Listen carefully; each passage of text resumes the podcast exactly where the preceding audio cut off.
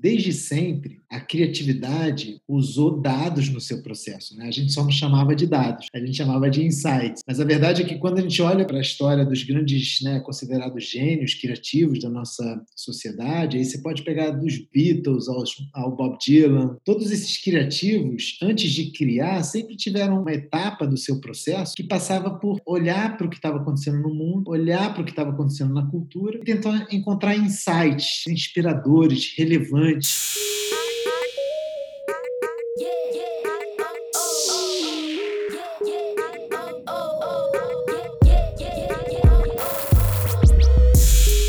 Está começando mais uma experiência de áudio, mais uma explosão de conhecimento.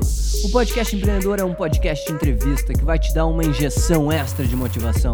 Toda semana eu entrevisto CEOs e fundadores de empresas que compartilham conhecimento sobre suas experiências pessoais e ajudam empreendedores que estão trilhando seus próprios caminhos. Ah, se você gostar do nosso programa, por favor, lembre-se de classificar e comentar o podcast para a gente conseguir motivar mais empreendedores a abrirem os seus próprios negócios. Participe você também do podcast empreendedor e faça perguntas para os nossos entrevistados. Basta seguir nosso Instagram, podcastempreendedor, e assinar nossa newsletter em www.distritoe.com.br. Vamos nessa!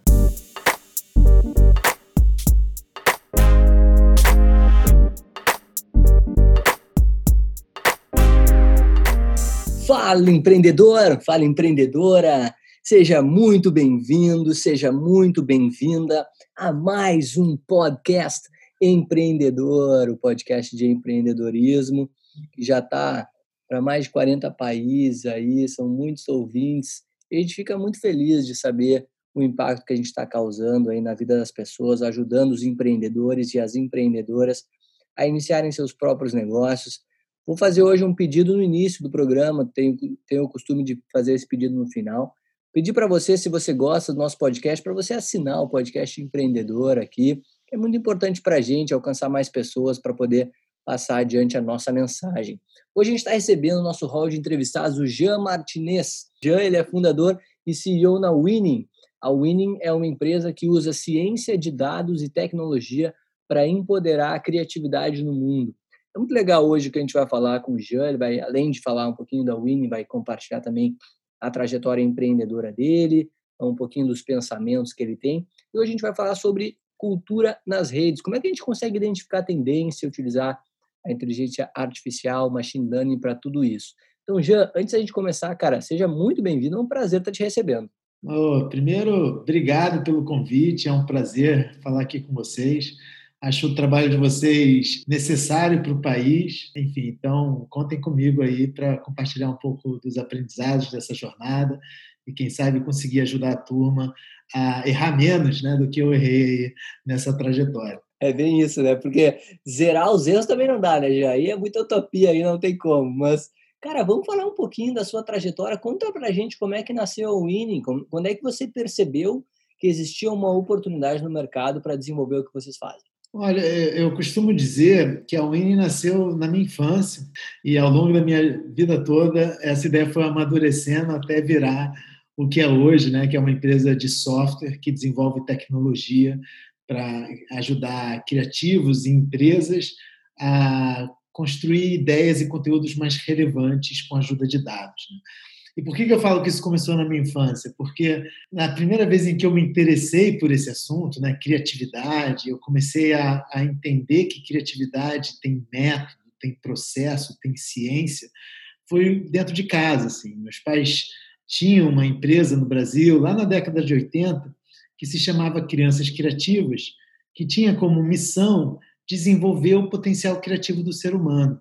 Né? Basicamente, eles acreditavam né, que todo mundo nasce com as ferramentas e a capacidade de criar coisas, mas a gente acaba desenvolvendo mais ou menos esse potencial de acordo, enfim, com a nossa educação, dentro da escola, dentro de casa, enfim. Então, foram eles que plantaram na minha cabeça essa semente de que criatividade é um negócio muito importante mas, e que criatividade tem método, tem processo. E ao longo da minha carreira, eu acabei sempre trabalhando é, nesse lugar. Primeiro em agências, depois na Coca-Cola. Por onde durante sete anos eu liderei o time criativo da Coca aqui no Brasil e daqui assumi uma posição global. E nessa jornada como um todo, eu aprendi, cara, como era difícil para as marcas, para os times de marketing, para as agências, enfim, para a indústria criativa como um todo, entender o que as pessoas queriam assistir quando o assunto era vídeo é, entender de fato o que, que era relevante para sua audiência. E, e, a dificuldade de entender é, essa informação acabava fazendo com que a grande, a grande maioria do que é produzido em termos de conteúdo fosse relevante. Né? Essa é a verdade. Assim. É, enfim, as empresas, é em geral, ainda gastam muita energia e tempo criando coisas que as pessoas não querem ver e o melhor modelo que existe hoje para solucionar essa falta de relevância é comprar mídia, botar mais dinheiro por trás daquele conteúdo. Enfim, e eu percebi que isso podia ser diferente. E aí eu vi uma oportunidade de desenvolver tecnologia para ajudar a melhorar essa questão. E foi daí que a Winnie nasceu. Cara, muito legal escutar a sua história e principalmente as suas raízes vinda da sua família, que eu também tenho um pensamento muito parecido que você com relação à criatividade. Eu acho que falta criatividade, assim, apesar de que já mudou muito, tá? Eu vejo que o ser humano tem sido muito mais criativo, mas eu também sou um, um eterno fomentador desse assunto. É legal também saber, cara, que na realidade a Winnie, então, ela parte de, um, de uma necessidade que você enxerga que é ainda, eu acho que ainda é muito forte, assim, dentro das empresas, né? Como criar um conteúdo de, de peso, assim, né? De que seja necessário que as pessoas queiram entender. E, e, e, entrando mais nesse aspecto, já gostaria de saber também como, como que a tecnologia, no caso a inteligência de dados, ela pode ser usada para melhorar esse processo, para desenvolver esse processo e para empoderar, de certa forma, a criatividade. Eu sempre costumo dizer que, desde sempre, a criatividade usou dados no seu processo. Né? A gente só não chamava de dados, a gente chamava de insights. Mas a verdade é que quando a gente olha para a história dos grandes, né, considerados gênios criativos da nossa sociedade, aí você pode pegar dos Beatles ao, ao Bob Dylan, ao Banks, que é a Pixar e por aí vai. Todos esses criativos, antes de criar, sempre tiveram um, uma etapa do seu processo que passava por olhar para o que estava acontecendo no mundo olhar para o que estava acontecendo na cultura e tentar encontrar insights, insights inspiradores, relevantes, que acabavam direcionando a sua criação. A diferença é que no mundo de hoje a gente consegue né, capturar esses insights, esses dados, numa escala muito maior com a ajuda de tecnologia. E é isso que a Winning faz. Né? Na Winning, a gente basicamente focou em dados de consumo de vídeo online, porque a gente sabia que vídeo online ia dominar a internet, acabou dominando, e é onde as pessoas gastam a maior parte do tempo delas, né? Então, se a gente consegue entender aonde as pessoas estão é, dedicando seu tempo, a gente vai ter uma boa noção do que é relevante para elas, e a partir dessa, de, de, de uma série de mecanismos de inteligência artificial e machine learning, a gente vai estruturando essa informação né, em larguíssima escala. Né? A gente tem mais de um bilhão de vídeos aí na nossa base entre YouTube, Instagram, Facebook, que são analisados diariamente. E com isso a gente vai traduzindo essa informação em insights que são inspiradores do ponto de vista criativo, ajudando assim as empresas e as agências e enfim e, todos os nossos clientes a criar conteúdos que as pessoas querem assistir. E esse processo, Joel, é um algoritmo que roda com inteligência artificial 24/7, assim, como é que funciona isso na prática, assim, porque esse rastreio de culturas, né, parece ser um desafio gigantesco, né? Vide quantidade de vídeos, por exemplo, que vocês já têm na sua base, passando aí de bilhões de vídeos, de um bilhão de vídeos. Então, esse processo me parece ser bastante complexo, né? Como é que funciona isso na prática? Vocês dividem por setores? Como é que funciona isso para quem está nos escutando poder entender? De fato, a gente escolheu abraçar um desafio muito grande, né? Então, não é nada simples construir a máquina que a gente construiu. É, só para você ter uma ideia, assim, a gente passou os últimos quatro anos é, só desenvolvendo o código, né? E, enfim, construindo essa máquina.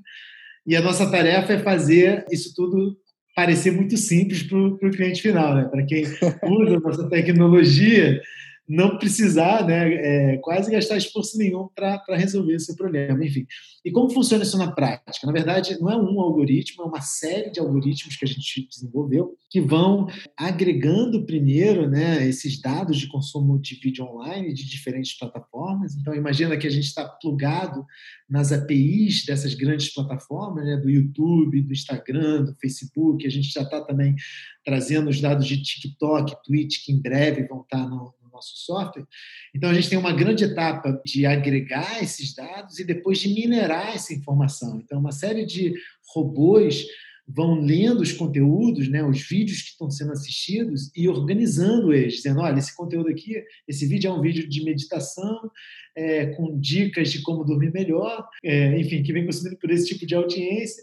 E esses robôs vão organizando e, e, e categorizando e classificando esses diferentes conteúdos é, para conseguir, no final, responder a pergunta tão simples que é, cara, o que, que a minha audiência quer assistir? Muito legal saber disso. É meio que aquele filme de ficção científica, né, que você está descrevendo para gente assim, mas é muito legal saber que isso está acontecendo de fato e que já está funcionando e funcionando muito bem aí pela Winnie.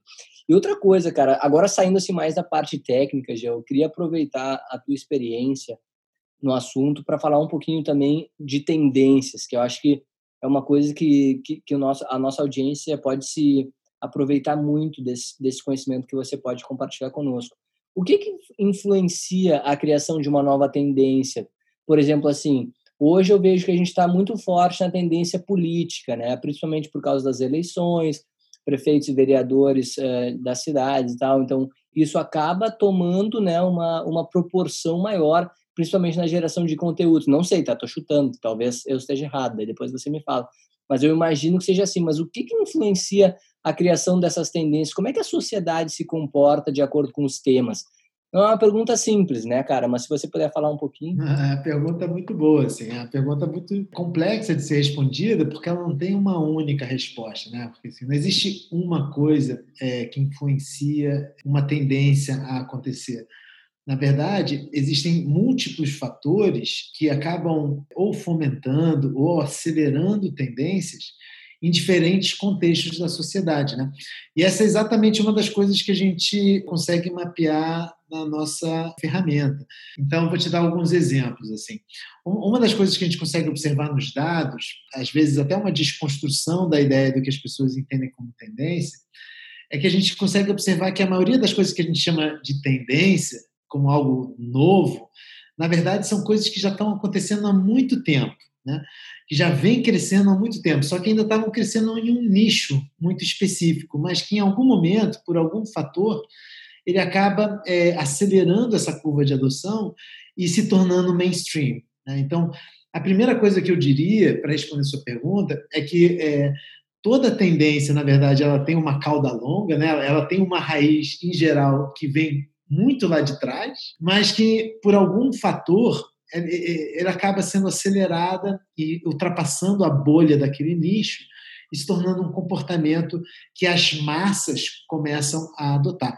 Então, vou te dar alguns exemplos é, de tendências que passaram por esse processo agora nesse contexto de pandemia. Uma das coisas que a gente vem falando muito é a questão do home office, por exemplo. Né? Como assim? Pô, a, a pandemia mudou, agora todo mundo. De fato, a pandemia ela é inquestionável, né? Ela acelerou muito o processo muito. das pessoas trabalharem mais de casa. Mas quando a gente olha para os dados, a gente vê que, na verdade, já existia uma tendência crescente há muito tempo atrás de pessoas cada vez mais se interessando em trabalhar nas suas casas, né? Inclusive, todo o fenômeno de youtubers né, e de criadores de conteúdo são parte dessa tendência. Né? A gente já tem uma, uma, uma série de trabalhadores que trabalham das suas casas, né? Enfim, então esse é um exemplo. Um outro exemplo muito bom, também todo mundo começou a chamar como se fosse algo novo, mas que na verdade era o que já vinha acontecendo há muito tempo, é, é o home workout, né? Que é todo esse movimento de você fazer exercícios de dentro de casa. De novo, quando a gente olha para os dados, isso era o que já vinha acontecendo em um nicho específico, mas crescendo de forma muito acelerada, que foi é, realmente potencializado por um fator externo que foi a pandemia. Então, acho que o primeiro conceito importante é isso. Em geral, é possível você mapear tendências que vão acontecer porque elas têm essa cauda longa. Né? E aí é onde os dados conseguem ajudar muito nesse sentido. Uma segunda questão importante, assim, quando a gente fala de, de, de tendências, é entender que esse mesmo movimento que eu, que eu expliquei, né, de uma, em geral, ela acontece primeiro em um nicho específico, né, em uma parte da sociedade. E na medida em que ela cresce, ela, ela se expande para outros nichos, né, ela quebra aquela bolha e, e vira mainstream. Isso acontece entre culturas e entre geografias, enfim. Então a gente vê algumas coisas que estão acontecendo em um outro lugar do mundo. É, eu vou te dar um outro, dois bons exemplos também. É, um que vem da Coreia, que é o K-pop, né? O K-pop no Brasil é um fenômeno. Assim, o Brasil hoje é o terceiro país de maior consumo de K-pop no mundo e é um movimento musical que, acontece, que começou na Coreia do Sul. É, e aquilo vinha crescendo já no mundo todo e que em algum momento chegou aqui no nosso país. Né? Um outro exemplo bom disso, que a gente ainda vai ver, no Brasil está só começando, que é todo o um movimento de live shoppings, ou de, de, de shoppings em conteúdo de streaming, né? que basicamente é, um, é uma tendência, um movimento já gigantesco em países como a China, onde criadores de conteúdo, né, que têm é, como trabalho desenvolver entretenimento, estão cada vez mais misturando entretenimento com e-commerce, é, e, essa, e essa mudança de comportamento, essa tendência está vindo para o Brasil. Então, um outro aspecto bem interessante de você observar para conseguir enxergar a tendência são essas dinâmicas entre culturas, entre geografias. E, de novo, é algo que os dados é, também ajudam muito você a conseguir mapear, entender, interpretar. Enfim, então, acho que espero que isso tenha ajudado um pouco a, a também a desmistificar um pouco esse, esse, essa palavra, né, tendência, entender que tendência, na verdade, são comportamentos que já estão por aí e que vêm crescendo e que, por algum motivo, são acelerados. Enfim, e, e acho que o segredo é você conseguir olhar para isso tudo, interpretar e, e, saber enxergar né, quando essas coisas estão vindo e quando, é, quais são esses movimentos que têm o maior potencial de, de quebrar a bolha, de virar mainstream. Poxa, demais, já ajudou, ajudou muito, principalmente essa parte final, que é o grande insight que as pessoas que estão nos escutando ficam, né? Saber enxergar, cara, isso aí é, uma, é, um, é um grande insight que o Jean está trazendo para nós, pessoal, da gente prestar atenção, né? Ser bastante curioso para entender quais são os movimentos que estão acontecendo em pequenos clusters ou pequenas uh, comunidades que têm essa possibilidade, conforme o Jean disse, assim, de estourar a bolha e de virar algo maior, né? Vide esses exemplos aí que ele já uh, falou para gente, que é muito interessante. Eu gostei muito desse live shopping, né? Que você live streaming shopping que você traz já, porque me parece algo meio cíclico, cíclico, né? Não é algo que já acontecia antes e de certa forma parou de acontecer. Tem muito isso nas tendências, né? Já eu acho de uma tendência vir e depois ela sair como a moda, assim, mais ou menos. Coisas que antes faziam sucesso, depois não fazem mais, que daqui a um tempo vão fazer sucesso de novo. Eu já tinha mais ou menos esse movimento, né, do, do live show, assim, da pessoa fazer os, o seu show ao vivo e vender ao mesmo tempo nisso, né? Não sei se tem alguma relação com esse, com esse movimento cíclico da moda, as tendências. Muito bom ponto esse, cara, porque de fato também uma outra questão é, que é um pouco mais complexa quando a gente fala de tendências, é justamente conseguir separar o joio do trigo, né? Conseguir separar, cara, o que, que é moda, né? O que, que é hype, uhum. o que, que são coisas que vão bombar e vão morrer no, no né? três meses depois, seis meses depois, e o que de fato são tendências de comportamento culturais, né? são, são coisas que a gente enxerga que tem potencial e relevância de longo prazo. E uma das coisas que a gente aprendeu aqui na Winning, é, que ajudam a, a, ter esse olhar treinado e conseguir separar uma coisa da outra, é, é, é, tentar enxergar em qualquer coisa que você esteja considerando que seja uma tendência, qual é o, o problema das pessoas que aquilo está resolvendo. Isso é, uma, é um insight bem específico e, e, que tende a ajudar aqui um monte de empreendedor que está ouvindo a gente. Porque, em geral, as coisas que surgem para solucionar um problema das pessoas, um problema da sociedade, uma demanda do consumidor, tendem a ter vida longa, né? tendem a ficar, a durar. Né? E a gente tem vários exemplos, e o live shopping é um bom exemplo disso. O que a gente observa é que, na verdade, existe uma demanda desde sempre do consumidor que é ter mais segurança na hora de fazer uma compra, né? Assim, quando você está fazendo, você está no e-commerce, você quer comprar algo pela internet, acho que uma das maiores dores, né, de quem está comprando é, é saber se aquele produto que você está comprando é bom, não é, certo? Se ele é confiável ou não. Por isso a turma é, hoje recorre aos reviews, né, escritos. Mas a verdade é que muitas vezes você nem sabe se aqueles reviews são é. verdadeiros ou não, né?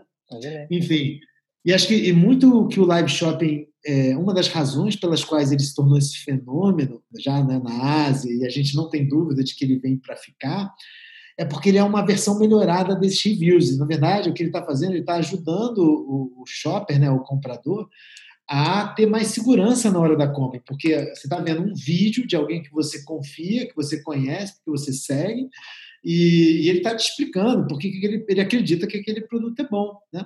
Esse, esse fator de tentar enxergar por trás de qualquer coisa que você esteja chamando de tendência, qual é a dor, o problema que ela resolve das pessoas, é uma dica muito boa assim para não cair na, na, na, armadilha das modas efêmeras. Ah, perfeito, perfeito. Inclusive, pessoal, é um tema que a gente já traz com muita frequência aqui no podcast empreendedor, né? Qual é o problema que a gente está resolvendo? Então, a gente só está readaptando aqui o que o Jean está trazendo. Até anotei aqui, ó, qual o problema que a tendência está solucionando. Cara, isso é fantástico, porque se a gente para para pensar, né, Jean?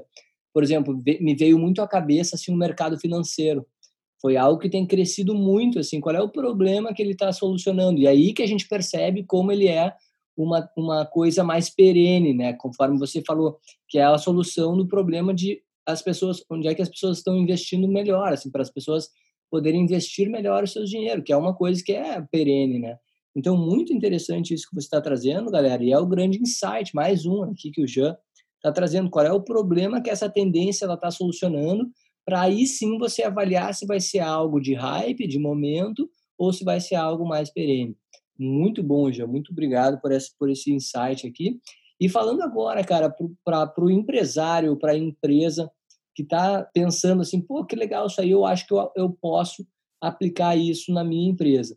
Como é que o software ele consegue ajudar as empresas a tomar melhores decisões? Eu entendi que ele faz esse mapeamento das tendências e tal, mas aí como é que funciona isso na prática? Isso é para que a empresa faça uma propaganda ou um vídeo uh, com um determinado tema? Como é que funciona isso? Perfeita pergunta. Assim, no final das contas, o que a gente ajuda é as empresas a entender melhor o seu consumidor, né? a entender melhor a sua audiência, o seu target, a parcela da população com a qual ele quer se conectar. E a gente faz, faz isso né, entendendo o que é relevante para esse consumidor. Né? Então, se você quer lançar um serviço financeiro, que acho que é um exemplo muito bom, né? Inclusive a gente fez um reporte recentemente explicando exatamente isso, como toda é, essa dinâmica de transformação que a gente está vendo no segmento, na verdade, veio para ficar porque ela resolve um problema crônico do, do é. Brasil, né? que é uma falta de educação financeira. Assim, né? O povo brasileiro está agora se interessando por consumir conteúdo de finanças e querendo saber gerenciar melhor seu dinheiro, enfim, isso é, isso é um caminho sem volta, enfim. Então, imagina esse caso hipotético, né? você vai lançar uma fintech e você quer entender o que é relevante para as pessoas que se interessam pelo assunto finanças. Então, o que o nosso software permite você enxergar é, bom, quais são os, os, tópicos mais relevantes para essa audiência? Quais são os assuntos de interesse? Né? Então, a gente sabe, por exemplo, que dentro do mundo de, de finanças, para usar o exemplo, sabe qual um dos assuntos de maior engajamento do Brasil? É, é, é, hábitos de sucesso. Tá? Hábitos então, basicamente, o que as pessoas adoram é, e querem consumir são conteúdos que explicam como pessoas que tiveram sucesso na sua vida financeira é, fizeram para chegar lá, né? Quais eram os hábitos, as rotinas, sabe, os rituais, os hacks dessas pessoas para chegar lá. Então, uma das coisas que a gente ajuda você a entender é isso, quais são os assuntos de maior interesse. Depois, a gente ajuda você a entender quais são, bom, entendi o quê, o que é relevante para a audiência. Depois você consegue entender o como, quais são os formatos de conteúdo de maior performance, de melhor engajamento para essa audiência específica com a qual você quer se conectar. Né? Será que é um podcast? Será que é um tutorial explicando como investir seu dinheiro? Será que é um vlog? Será que é um desafio? Enfim, então a gente consegue é, mapear também quais são os formatos de conteúdo de melhor performance. E por último, a gente também é, te ajuda a entender quem está sendo relevante para essa audiência, né? quais são os criadores de conteúdo, as marcas, os seus competidores, quem está fazendo isso muito bem feito. Então, no final das contas, a gente responde essas três perguntas: o que é relevante para a minha audiência, como ser relevante para ela e com quem eu posso ser relevante.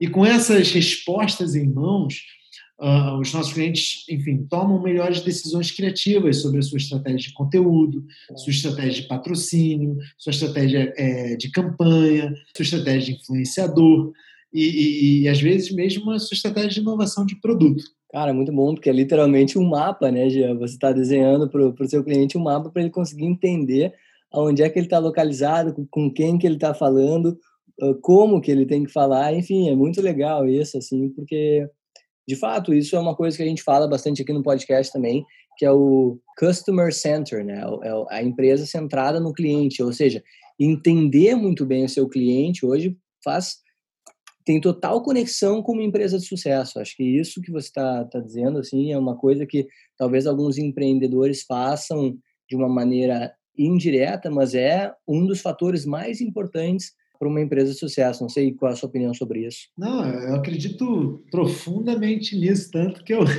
eu, tinha, né, eu tinha uma carreira bem confortável na Coca e decidi largar tudo para construir isso por acreditar fielmente de que esse é o único caminho. Assim. A gente tem até um, tem um cliente nosso que a gente tem muito orgulho do trabalho que a gente vem fazendo, que é, que é, é, é Ambev, né? ABI Global é, é, é, um grande cliente nosso, enfim. Então, tudo, tudo que eles vêm fazendo, por exemplo, aqui durante Covid, é tudo powered by Winning, né? Assim, a gente tem sido o, o, o, Intel Inside mesmo, o, chip ali de, inteligência que vem orientando os esforços de marketing da empresa do mundo. E o CMO deles global, que é o, é o, é o Pedro é que é um cara muito bom, ele fala muito isso. Ele fala o seguinte: é, ele fala, cara, eu acredito que a única vantagem competitiva real que uma empresa vai ter daqui para frente é um melhor entendimento do seu consumidor. Né? E as empresas que realmente tiverem essa filosofia, esse mindset de serem é, né, consumer-centric, assim, trazer o consumidor para o centro de tudo que eles fazem, é, tendem a ser mais relevantes, né? tendem a conseguir é, atender melhor as necessidades desse consumidor. E é exatamente é, isso que a gente vem buscando tentar contribuir e ajudar as empresas a conseguir fazer. Fantástico, galera. Tá aí mais uma dica até para você que não tem uh, talvez não esteja tão capitalizado para conseguir uh, aderir assim os serviços de uma empresa como a Winnie ou para poder investir um pouco mais em marketing assim focado, né? Conforme a gente está falando aqui, uma grande dica aqui que, que a gente está trazendo, mais um grande insight no podcast, é você entender o seu cliente, você ter uma relação mais próxima com ele, entender quais são as dores que ele está sentindo. Isso é algo que a gente não cansa de falar aqui, porque de fato funciona, né? E tá aí, ó, até o Pedro, né, da Ambev, o CMO da Ambev, anotei aqui, é um cara que também está eh, muito focado nisso. E já falando um pouquinho assim um, da, do próprio impacto que a pandemia trouxe no mundo, né? Você já trouxe o exemplo do próprio home office, que era uma coisa que já estava em tendência, até no, na malhação de casa também era algo que já estava em tendência e que a pandemia de fato acelerou, assim, né? E eu concordo plenamente com você. Além disso, assim, que a gente falou já, eh, de todos esses processos que a gente está vivendo, assim, como é que a pandemia tem impactado o mercado de maneira geral, assim? A gente já está percebendo movimentos muito grandes de delivery também, que, que é algo, né? Mas quais, quais são outros grandes insights que você pode trazer para o nosso público, até para o pessoal ficar ligado e antenado de, de algo que talvez não esteja se dando conta? É, sem dúvida. Acho que assim, é, quando a gente entra lá no, no Winning Insights, né, que é nosso software, tem uma coisa que sempre me chama muita atenção, que é ver, sabe qual é o, o, hoje um, um dos assuntos de maior engajamento do país, de maior relevância é, no, no, Brasil, e não é só no Brasil, está acontecendo em vários lugares do mundo, é família. Família. É, e o que a gente vem vendo é que o contexto é, da pandemia sacudiu as relações familiares, né? E, é e, e, de fato, é, colocou a família como um assunto de relevância, né? Então a gente vê é, cada vez mais demanda por conteúdos, serviços, produtos que possam contribuir com essa dinâmica familiar. Né? E aí, recentemente, a gente fez um, outro reporte falando de um desses exemplos, que é sobre é, música infantil. Basicamente, cara, uma das coisas que a gente conseguiu aprender nos nossos dados é que, enfim, primeiro que é, música infantil né, é um dos, enfim, universos de, de, de conteúdo mais relevantes do mundo todo, né? Então, só para acho que é, nem todo mundo tem essa noção, assim, mas dos 10 vídeos mais assistidos da história da internet, quatro são infantis e três deles são músicas infantis, tá? Tipo Baby Shark é uma delas. Uau! E quando, e quando a gente analisa, é muito bom. E quando a gente analisa ali o universo de música infantil, uma das coisas que é muito interessante é, compreender é que o que está performando nesse universo são músicas que misturam música com educação.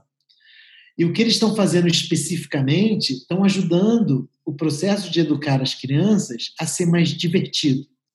Então, uma das coisas que a gente vem observando, né, que, é, que é não óbvia, assim, é que esse contexto todo de, de pandemia acelerou uma demanda por uma educação mais divertida, né, dado que as crianças estão dentro de casa com seus pais, né, e os pais estão precisando, é, cara, tornar o processo de homeschooling mais engajador, e a música é um grande aliado nesse sentido. Então, uma dica que eu daria, se alguém aqui trabalha no universo infantil, é realmente pensar em como investir em música com educação, com esse propósito, assim, de tornar a educação mais divertida, de tornar esse processo de aprender algo engajador para toda a família.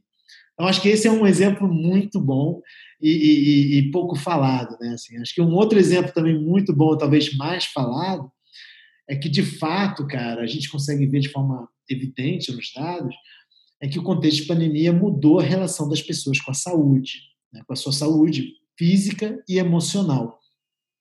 E dentro desse contexto, assim, a, a saúde emocional especificamente é, vem crescendo muito como é, uma demanda relevante das pessoas. Né?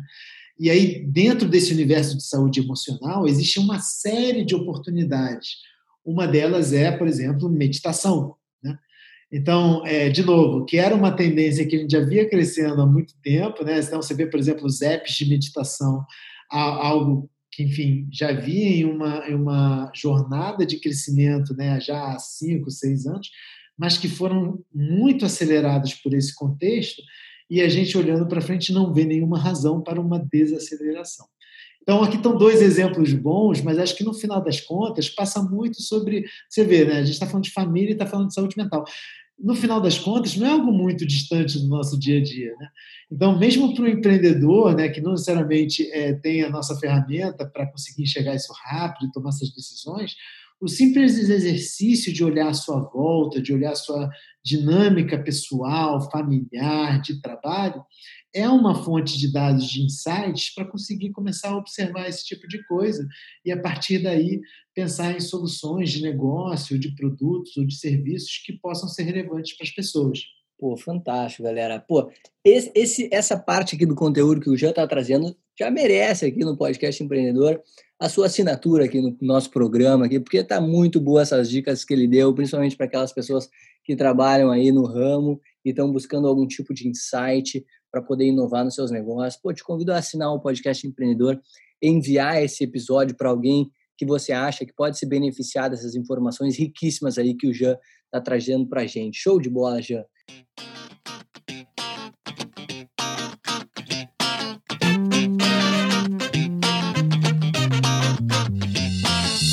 Sabia que já é possível mandar perguntas para os nossos entrevistados e nos ajudar a fomentar o empreendedorismo mundo afora? Basta se tornar um apoiador do podcast empreendedor e entrar no nosso site www.distritoe.com.br, dar uma olhada em todos os resumos que tem dos nossos episódios e clicar na aba Apoiadores. E agora, o Pergunta Empreendedor de hoje. Para os empreendedores, cara, que estão iniciando as suas jornadas, o que, que você entende que são boas dicas que você pode trazer, bons insights para eles conseguirem iniciar isso de uma maneira mais certeira, né? Porque a gente sabe que 100% certeira não é. Assim. A gente disse lá no início, lá, se não tem erro, também não tem aprendizado. mas quais são as suas dicas para os empreendedores que estão iniciando? Cara, a, a, primeira delas, né, acho que você fala muito disso aqui no podcast, né, e acho é, muito importante, que todo mundo já tem clareza disso, é ter a consciência de que não é fácil empreender. Né? Acho que todo mundo já sabe disso. Mas é importante a gente lembrar isso porque isso é um exercício de humildade. Né? Por melhor que a gente seja, né? por mais contatos que a gente tenha, por melhores condições que possam estar à nossa volta, é sempre importante a gente partir dessa premissa de que empreender é difícil. Né? Isso posto, dado que é difícil, a primeira dica que eu realmente aprendi, que é uma dica valiosíssima para quem quer começar a aprender, é empreender em algo que você conhece, em algo que você tem uma familiaridade, que você tem algum domínio. Né? Então, no meu caso especificamente, foi muito importante, né, é, antes de querer fundar o INE, há cinco anos atrás, ter trabalhado décadas, né? Foram ali quase 15 anos, né? Em estratégia criativa, né? No lado de agência, no lado de, de uma marca como a Coca-Cola. Antes disso, com meus pais, aprendendo toda, é, enfim, essa filosofia de, de, de metodologia para criar, enfim. Então, quando eu decidi empreender, eu decidi focar em um campo de atuação que, enfim, eu dominava um pouquinho, né? que eu conhecia um pouquinho. Eu não estava tentando criar uma startup no universo né, de, de telemedicina, né? em um campo que eu, que, eu, que eu realmente não dominava. Eu posso dizer, olhando para trás, que essa foi uma das, das decisões mais felizes que eu tomei nessa jornada de empreendedor. Foi realmente focar em algo que eu não só conhecia, mas que eu tinha paixão por fazer. Né? E eu vejo que às vezes esse é um erro comum em quem está começando a empreender, né? que, que enfim, é, acaba se iludindo um pouco com a ideia, né? De, pô, vou, vou abrir um negócio, vou ficar rico e tal, e, e, e, e, tenta pular, né, no que você falou, na última moda, é. sem dominar aquele assunto. Assim, é muito difícil que dê certo se você segue essa jornada, porque no final das contas você vai estar competindo com um monte de gente que conhece mais sobre aquele universo do que você. Né? São apaixonadas, então, é, né, Jean? É exatamente, que tem aquilo como propósito de vida. Assim como é muito difícil alguém competir comigo nesse universo que eu estou trabalhando, exatamente. dado né, que, que, que eu tenho, enfim, uma, um acúmulo de experiências e conhecimentos e vivências que são difíceis de replicar. Então, essa para mim seria a primeira dica fundamental. Assim, é, é focar em empreender num universo que você ama, que você domina e que esteja alinhado com seu propósito de vida maior. Acho que quando a gente fala sobre paixão, assim, a gente entende o que, que isso significa, porque de fato, cara, como é que você vai se sentir motivado para acordar diariamente para fazer algo que você não é apaixonado, né? Então, vídeo até, pessoal que está nos escutando, todas as entrevistas que a gente faz aqui, uma das coisas que fica muito clara nos empreendedores que eu entrevisto é a paixão que eles têm pelo próprio negócio. Isso é, é admirável e é o, é o que torna o negócio o que eles são. E, Jean, eu queria aproveitar, cara, que a gente está eh, tendo esse papo tão gostoso assim e perguntar para ti uma, uma coisa que surge muito aqui no podcast empreendedor. Você falou, né, das suas experiências prévias, né, de quase duas décadas aí na Coca-Cola, também com seus pais e tal. Uma coisa que aparece muito aqui no podcast empreendedor é o tempo do cara empreender. Muitas pessoas querem sair da faculdade ou até mesmo nem sair da faculdade e já empreender e não ter uma experiência numa, numa, numa empresa ou, ou, ou com outra pessoa que permita né, que você erre, aqui estou fazendo entre aspas assim, as custas dos outros. Né?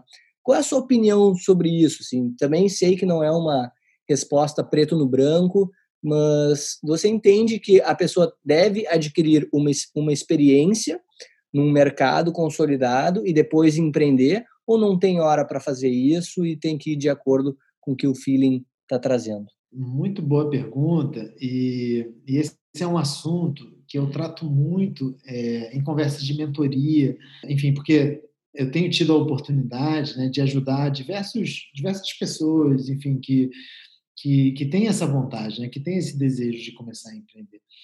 E, e uma das coisas que, principalmente para os mais jovens, eu falo muito, e eu uso o meu caso né, para materializar esse ponto de vista, é que eu realmente acredito que se você tiver a oportunidade de, antes de empreender, passar alguns anos né, numa indústria específica, conhecendo seus problemas, conhecendo seus dilemas, conhecendo a sua dinâmica, a chance de você construir um negócio que realmente resolva um problema dessa indústria é muito maior. Né? E, inclusive, depois de, né, de, de enfim, a, ter tido também a oportunidade de passar alguns anos como empreendedor e começando com os meus investidores e tal, é, eu comecei a, até a, a, conhecer dados sobre o, né, o, o contexto de startups no mundo todo e o que os dados apontam é que a grande maioria dos empreendedores de sucesso, diferente né, do que o imaginário da, da, da cultura pop acaba construindo, não são os jovens que acabam de sair da faculdade, mas são empreendedores ali na faixa dos seus 40 anos, que já tiveram uma jornada de vida em alguma vertical, alguma indústria específica, e que justamente conseguiram ali mapear com muita clareza uma oportunidade e usaram a sua experiência, né, não só ali com o trabalho do dia a dia, mas também com a rede de contatos que eles construíram ao longo da sua jornada de, de, de, de profissional, para construir um negócio de sucesso. Então, é, de novo, como você falou, não existe preto no branco, né? Claro que é, eu espero ainda ver mais e mais casos de jovens que saem da faculdade e criam um negócio de sucesso, e fico feliz quando isso acontece. É, fico feliz quando qualquer empreendedor, empreendedor dá certo. Acho que somos nós os, enfim, os, os motores da transformação do país. Exatamente. Mas, de fato, acredito que, cara, a, a tendência é, é, a funcionar melhor quando você tem a oportunidade de, antes de empreender, trabalhar e, e passar por essa experiência em, em algum outro lugar. Maravilha, meu velho. Já se encaminhando, então, para o finalzinho do nosso programa aqui, Outra coisa que a gente gosta sempre de deixar aqui para os nossos ouvintes é algum, alguma dica de livro, de literatura, ou até mesmo alguma mídia alternativa, alguma série, algum filme aí, ou até mesmo um podcast mesmo que impacta a sua vida, que você gostaria de indicar para os nossos ouvintes? Olha, eu gosto muito de ler, então, na verdade, eu teria muitas dicas de leituras diferentes. é... é difícil escolher um só, né, já? É difícil, sim, mas, mas assim, quando eu penso né, no, no, no, papel do empreendedor, uma coisa que eu realmente tenho tomado como filosofia é, ao longo da minha, da minha carreira, da minha vida, da minha jornada, tem sido essa ideia de que, no final das contas, é tudo sobre gente. Né? Por mais que eu tenha construído aí uma empresa de né, teira né, e de software, né, de inteligência artificial e tal, parece tudo muito, é, enfim, é, né, artificial, no final das contas, cara, é sobre gente. Né? Assim, quem constrói essas máquinas é o meu time, são as pessoas que estão lá dentro. Então, eu realmente acredito que quem quer ser empreendedor e um bom empreendedor, no final tem que ser muito bom com gente. Né? Tem que ser um bom líder de pessoas, tem que ser um ser humano capaz de inspirar os outros a embarcar na sua loucura, a quem sabe abrir mão de salários maiores né, para abraçar o seu sonho é, é, ser capaz de convencer investidores né, a botar dinheiro na, no seu sonho antes mesmo de você ter um produto, enfim. E aí tem um livro que foi muito formador assim na, na, na minha jornada como líder de pessoas, que é até um best-seller nos Estados Unidos, que chama From Good to Great, é, do Jim Collins, em que ele, ele enfim, basicamente estuda é, o caso de empresas que é, deram certo e, e, e, analisando esses casos de sucesso, ele, ele, ele chega à conclusão de que o que todas elas têm em comum são bons líderes de pessoas. E nesse livro ele dá algumas dicas de como você pode ser um bom líder de pessoas. Eu acho que esse é um livro fundamental para todo mundo que quer empreender. Maravilha, maravilha, Jim Collins, grande personalidade do mundo empresarial aí. Essa dica ainda não tinha sido dada aqui no nosso podcast, então fica a dica aí, From Good to Great dica do Jean Martinez. E, Jean, para a gente encerrar aqui esse programa com chave de ouro, eu quero saber a sua opinião, principalmente você que é um cara da, da, da de análise de dados, que, que gosta dessa parte mais técnica, assim, e isso traz, obviamente, insights muito bons. Vide, né, na verdade, assim, o que você já trouxe aqui no programa, mas com toda essa adaptação do mundo, assim, a esse novo status quo, não gosto muito de dizer o novo normal, né? Não, não enxergo muito assim, eu gosto de usar assim o status quo. Mas quais são as mu maiores mudanças assim que você enxerga que vão continuar impactando a sociedade? Por exemplo, protocolos sociais e afins. O que, que você entende aí que a gente vai continuar se adaptando para evoluir como sociedade? Acho que a primeira coisa assim é uma mudança na relação das pessoas com a saúde. Né? No final das contas, o que a gente viveu foi uma, uma, né, uma chacoalhada global é, de saúde. Né? E, então, isso é uma coisa que a gente vê que não tem volta. A gente, de novo, já vinha observando né, uma tendência crescente de busca por health and wellness, né, por, por soluções de saúde que entreguem uma vida mais saudável e a gente enxerga que daqui para frente, né, mesmo imunidade, por exemplo, é uma, uma, uma, coisa que cresceu muito de relevância, é algo que, que não vai mais voltar. É.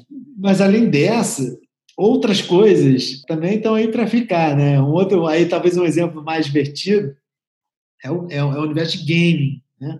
A verdade. Sabe assim, que né, até, tipo... até eu já, eu e os meus amigos no início da pandemia, assim, a gente voltou a jogar, porque estava em casa, né? Não fazia nada de noite, vamos jogar videogame. Exatamente, cara, exatamente. Isso é evidente quando a gente enxerga hoje. O assunto de maior engajamento no Brasil hoje é jogos de tiro. E jogos de tiro tá lá, Free Fire, Fortnite e por aí vai. Então, gaming como né, paixão, como comportamento, como, é, enfim, ritual, é algo que já era gigante, né, já vinha crescendo e que esse contexto de, de, de pandemia acelerou e, e, vai embora, e vai ficar, enfim. Então, é, tudo que no final das contas né, ajuda a vida das pessoas, né? Ser é, mais saudável, né? Assim, ter mais saúde, ou ser mais divertida, né? ter mais entretenimento, ou ser mais conveniente, né? como o live shopping que a gente comentou, entre outras. Afinal, tudo que resolve o problema das pessoas e tem aí o suporte da tecnologia para fazer isso, veio para ficar. Né? Então, acho que tem muita oportunidade lá fora. Né? Acho que para quem quer empreender, o ambiente é muito bom, né? tem muita coisa legal para ser feita. E aí é, é, é, ter esse olhar atento, bem treinado e, enfim, a paixão para fazer acontecer. É isso aí, galera. Essas são as palavras do Jean Martinez, fundador e CEO na Winning.